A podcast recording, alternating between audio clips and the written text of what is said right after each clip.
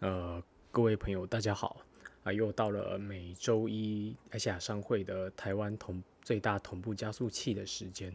那因为前总统李登辉在上周过世了，那本周就临时啊开播录了一集纪念嗯前总统李登辉的一个特辑。那我们这个特辑呢，主主要是想讲啊台湾犹太人，也就是客家人的故事啊。那你可能会很好奇啊。李登辉先生，哎，他不是都说台语吗？他都说闽南语，那跟客家人有什么关系呢？那这是因为李登辉先生呢，他是一个所谓的扶老化的客家人，那也就是他以前祖籍啊，他在两三代以前呢，还是所谓的客家人，那到了他父亲那一辈开始，就不会说客家话，变成了所谓的扶老客。那扶老客这样的现象呢，就普遍存在于台湾。那基于这个呃这个现象呢，我们后来呃整理一下，就发现，哎，其实呢，我们仔细去看台湾呢，在二战之后啊，就是国民政府来台之后呢，政治版图的变化，你会发现哦，当时很多所谓的台籍政治精英呢。不成比例的出现了大量的客家人，甚至所谓的扶老客。那我们就针对这个现象呢，特别开一集来讲。那台湾的客家人、扶老客们，简直像是犹太人一样，秘密的操控了台湾政治界，就像犹太人秘密操控了美国的政界是一样的现象。那么要先要要继续说之前啊，我们先确定一下啊，犹太人有什么样的特征？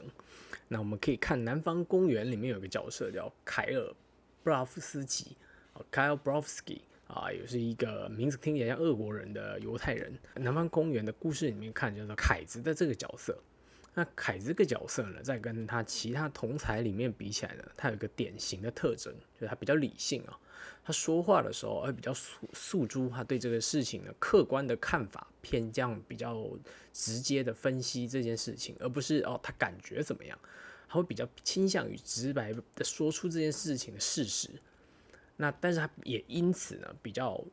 不会那么直接的去表达他的情绪啊，其他情绪表达比较内内敛。那再来就是他是一个犹太人，大大家都知道，犹太人最大的特征就是非常的节俭。那在犹太人非常注注重，就是要让小孩努力的念书升学啊。最重要的是啊，各位一台湾人可能不太知道，美国的犹太人，特别是犹太的精英呢，并不是功课好啊，当医生、当律师而已。第一代、第二代存的累积下来的财富呢，会尽可能的投资在不动产上面。那犹太人投资不动产呢，也是美国社会一个很普遍的现象。那么在台湾呢？客家人是不是也有这明显的现象呢？那我们可以先回到刚刚的注述说的这些内容里面啊，其实听起来啊，最接近的，好像台湾人的刻板印象里面就只有节俭这一点比较像哦。但是我们后面会描述，你就会发现他们其实客家人跟犹太人是有很明显的共同点的。那么说到客家人呢，大家可能不是很熟悉啊，就是只会觉得说，哎，桃园新竹啊，顶多苗栗。啊，或者是比如高雄，您您知道吗？就高雄的山上其实是很多客家人的，那大概就这个地这些地方，你会觉得哦，好像是客家的聚落啊，客家的封闭王国，好像客家的世界呢跟我们很遥远。但是你知道吗？其实台湾过去三十年的政治界呢，有很多你听过的名字啊，都是客家人。那比如啊，台台独先驱们有三个所谓台独大佬，那当初宣。啊，发起了一个所谓的台湾人民自救宣言，那里面有一个彭明敏先生啊，魏朝廷先生以及谢聪敏先生。那这这三个人里面呢，彭明敏先生就是高雄的客家人，魏朝廷先生呢是桃园的客家人，只有谢聪敏先生出生二零彰化二零啊，比较没有办法明确的知道他是不是客家人。那后面会说啊，他也很蛮可疑的。那甚至啊，我们过去历年历年呢参选过总统。副总统的人里面呢，李登辉先生是祖籍福建永定的客家人。陈水扁先生虽然他们家啊，可能一两百年前呢就早就不会说客家话了，但是呢，他祖籍是韶安的客家人。那吕秀莲呢，许信良啊，都很明白的是桃园的客家人。那蔡英文呢，是屏东客六堆地区啊，六堆地区的客家人。那马英九先生呢也说啊，他祖籍啊是几百年前陕西的客家人，那号称苗栗的马家庄呢是他们的祖宗是同宗的客家人。那你就会发现客家人非常的多啊，台湾满地都是客家人，那听起来实在是很不合理。那接下来跟你说的一件事实，你就会发现啊，客家人其实不见得那么多，但是客家的客家的族群，哦，或者是已经不会讲客家话的客家人呢，在台湾的政治范围里面，政治势力的争取的这个纠葛里面呢，是非常重要、非常想要争取的一个族群。那就以台中为例啊，那大家都啊曾经开玩笑啊，台中是所谓的啊严氏啊，就是严清标家族海线的严清标家族要控制这个台中市，但这样的说法其实很有问题的。那为什么这么说呢？啊，这是因为呢，台中啊，在我小时候开始呢，其实从我小时候开始就一直是被客家人控制。大概有七十 percent 以上的时间啊，是被客家人控制的。在一九八一年呢，客家人啊，这可能大家有听过。前阵子在年军工要年改的时候，说出“能混就混，能捞就捞”的这个名言的陈庚金先生呢，陈庚金先生就是一九八一年的时候选上台中县长。那他后来也连任，但总共当了八年。那你你想想看呢，能混就混，能捞就捞啊，听起来是不是有一点客家呢？那在他卸任之后呢，继任的廖廖了以先生，他也是客家人，他也当了八年。那在这之后呢，不幸啊，台中县就因为啊红派系分裂啊，让来自彰化的廖永来当上了县长。那这就是短暂的有四年哇，客家人没有控制的时光。那后来呢，再接着四年呢，又是海县的黄仲生啊，那他也不是客家人。那这时候哎，差不多已经一半不是客家人控制了。那接下来出现了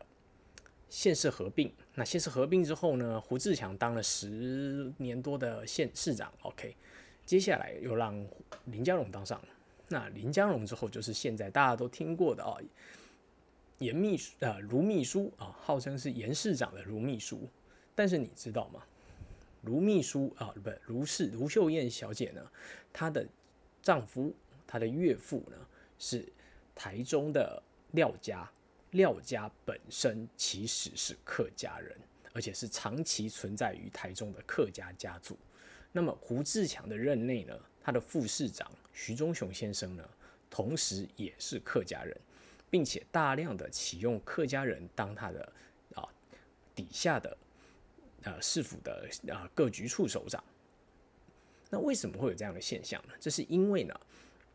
大概两三百年前啊，大家可能有听过，小时候上课本上历史课有听过，有一个人叫张达金啊。张达金先生呢，早期就是跟呃台中的番人啊，就是当时的平埔族呢，通力合作，然后我们我们汉人帮你开阔开辟灌水的渠道，那番人呢就用地去交换这些灌溉权利。那透过这个方式呢，张达金家族呢，以及啊。跟帮他一起出资的这个整个呢，啊，这类似工会的公是公共我的公啊，工会的这个整个系统的这些家族呢，都分到了大量台中市呢本来属于平埔族的土地。那这些当时呢一起哦协力开垦台中市市区靠东半部、东北半部丰原这一带的人呢，他们几乎都是客家人。他们在两三百年前呢，都来自。福建的客家村庄，或者或者甚至是广东的，那广东、广西的，那比如刚刚提到的张达金家族啊，张达金家族就是客家人，潮州的客家人。那北区呢，在台中市北区有一个赖厝啊，这个地名叫赖家，那赖家是来自少安的客家人。那少安的来自少少安的这个赖家呢，他们也曾经啊跟张家呢竞争市区的政治势力啊，选议员的时候大家互卡，那。这个老老一辈的台中人可能比较知道，就是选举的时候，他们必须要靠人有客运大量的员工跟上下游的包商来支持他们家。那相对的张家呢，张达金家族的人呢，就是控制台中市公车。那张达金家族的后人也也都一直在从事政治活动。那最有名的就是啊，刚好到昨天吧，前天吧，吃中药吃到中毒的张宏年啊，前议长张宏年先生。那他们家就是张达金的后人。那在神冈呢，当地的李姓家族啊，也是后到最近代都还有在从政，他们来自四县地区。神冈的三角仔吕家来自韶安，神冈的林姓家族来自陆丰啊，他们最早的时候曾经住过清水。那再来南屯呢，有个永定处这个地区呢，啊有一个黄姓的大家族。镇平地地区的刘厝庄呢，三块厝的三块厝的刘江江姓的家族，这些都是客家人。甚至也有一个啊，台湾最近几年比较有名的典故呢，西屯有一个家族叫张廖，张廖家族呢，他们是一个特殊的客家姓，啊，号称活着的时候姓廖，死的时候姓张啊，所以那不是复姓，那是张跟廖并列的姓。那这些人呢？他们其实都是本来是客家人，那只是因为哦两三百年来，因为啊市区曾经有大量的漳州人移入，那要跟漳州人做生意啊，讲久了闽南语，讲久了漳州话，那也习惯了漳州的文化，那渐渐渐渐的被同化掉了。哎，你不要觉得这很奇怪哦，你想想看，蔡英文现在会不会讲台语，讲讲客家话？蔡英文是标准的客家人啊。那你就会觉得很奇怪啦，就是哎，那这些人是客家人又如何呢？So what？啊，这就是要举一个很有名的例子啊，大家可能都没有听过，在龙井沙路一带呢，有一个姓纪的纪家啊，他们也是来自韶安的客家人，那他们的集团的名字叫纪氏元丰集团，嗯。他们在台中地区非常非常的低调啊，你几乎没有办法听过这个家族是什么有钱人。那他们家族的子孙呢，也都几乎没有做什么啊花大钱啊去炫富啊这些行为，几乎都没有啊，非常的低调。他们家的钱呢，就是基本上啊开销能够过得宽裕之后啊，剩下的钱都存下来拿去买土地炒土地。那他们呢？整个集团投资最有名的事业呢？我相信台北的成年人啊，一定都听过，就是木兰汽车旅馆啊。木兰汽车旅馆这个发机来自台中的汽车旅馆呢，就是这个纪氏元丰家族所投资的。那他们家也曾经在沙鹿这个地方呢啊，曾经参政过啊，选过一些民意代表，但就势力没有很大。那这个家族其实就体现一个很明显的客家人特征。第一啊，就是他们大部分赚来的财富啊，都几乎积累了下来，那继续投资在不动产上面。那当然让小孩念书这是必要的，但是最重要的是钱要一定要丢进去被滚钱的地方啊。那这也就造造成了客家人呢，在台湾社会发展的早期啊，我们可以说在清末日据时代呢，客家人就出现了啊，来自于他们练练啊，不是练财啊，不是吝啬啊。比较节俭的这个优势呢，他们的财富会尽可能的累积下来，那因此啊，容易转化为土地的囤积。那台湾在二战之后呢，国民政府在七一九七零年代之后，因为开始工业化，那人口也快速的成长，这些土地的啊都市计划的变更呢，就变成从政的一个重要的动机啊。你拥有大量的农田，那这些农田呢，如果能够变更为啊，不论是住宅用地也好，工业用地、商业用地也好，都会让你变成所谓的产条啊、田桥仔。那你的家族的财富会翻非常多倍。那在这个财富翻倍的过程中呢，前面提到的这个丰原市区为主的这些客家家族呢，每次在都市啊，随着计划开发，慢慢把农田转化为建筑用地之后呢。赚到了钱，他们就再次拿去买下剩下台中市还是农地的地，然后再利用政治上的关系，再把他们再变更为建筑用地，一次又一次，一次又一次。所以，这整个客家家族呢，来自市区的客家家族，基本上啊，控制了过去几十年来台中绝大多数的公共建设跟都市计划，也就因此台中的。大部分的财政预算呢，集中在山线啊，所谓靠丰原的这一带，以及台中市整个这个这一群不会讲客家话的客家古代客家家族呢，所曾经投资圈地的地区。从海线人的角度来看，我们的啊严家啊严市长呢，可以反过来控制台中市议会，去控制台中市的都市计划市政预算的支出能够一部分的移到我们海线呢，其实是一个逆转胜哦。本来我们海线的这些啊扶老人呢，是一路被压在地上碾压的。台中所有的都市计划啊，所有的大型公共建设，全部都在客家人的势力范围里面，根本没有我们啊火楼狼啊我们扶老人说话的范围的。那为什么会出现这个现象呢？这是因为啊，国民党政府呢来台湾的时候呢。他们啊，透过大量的难民，好，透过大量的军队的移居，那大约占了台湾当时人口的两成到三成。那你可以知道，就是绝大多数多绝大多数的人口是本省人，并且绝大多数的本省人里面呢，甚至都还是哦扶老人，客家人大概只占十 percent、二十 percent 左右。那国民政府就自然要在各个势力范围里面呢，找一个。稳固、可控制，并且有很强的团聚凝结力的关键少数。那以台中来说，台中这些早就不会讲客家话的福老客呢，便是国民政府啊想要积极笼络的对象。那就像前面讲的啊，你听过了这些名字呢，他们其实呢都是当地的客家人、客家啊福老化客家人的家族呢推派出来选举的。那他们。这个福老客家族跟客家人呢，时而挺蓝，时而挺绿。他们在乎的是，如果这个人选呢，能让他们发挥关键少数的这个地位，让他们获得不成比例的公共资源，更好政府的公共资源的话，他们就支持谁。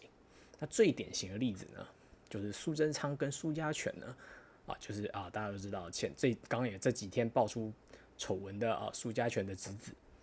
他们在选屏东县长的时候呢，都特别要争取屏东六堆地区的客家票，因为六堆地区的客家票呢是所谓的关键少数，并且他们非常的团结，利害关系非常的一致。那甚甚至呢，大家可能听过马英九时代的政治人物啊，呃，好像是国民党秘书长曾永权先生，他当年在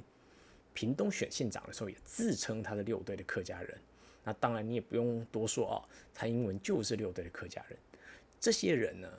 他们在当地是人口的文化的少数、聚落的少数，但是在政治势力结盟上呢，国民党呢，只需要可以控制到四十 percent、三十到四十 percent 人口可以积极的去投票呢，就能够在乍看之下哦，自由民主的地方选举上面看起来。已经哦，大家有选举自由了，大家知道吗？很早以前，台湾的县市首长啊、议员早就都民选了。国民党怎么可以长期一直执政？就靠结合这些所谓客家人啊，这些扶老化客家人的少数。那透过这个关键少数，他们只要控制三十几 percent 的票，基本上就可以一直长期执政下去。那后来，直到后面，我们今天要讲的李登辉先生呢，他是如何在所谓的二月政争啊？就是他当年蒋经国逝世的时候，他如何可以达到所谓的非主流派，成为所谓的主流派，进而控制啊国家的机器呢？这是因为国蒋经国时代培养的大量的台籍精英里面呢，有很多哦是跟他相同背景的，扶老化客家人也好，客家人也好，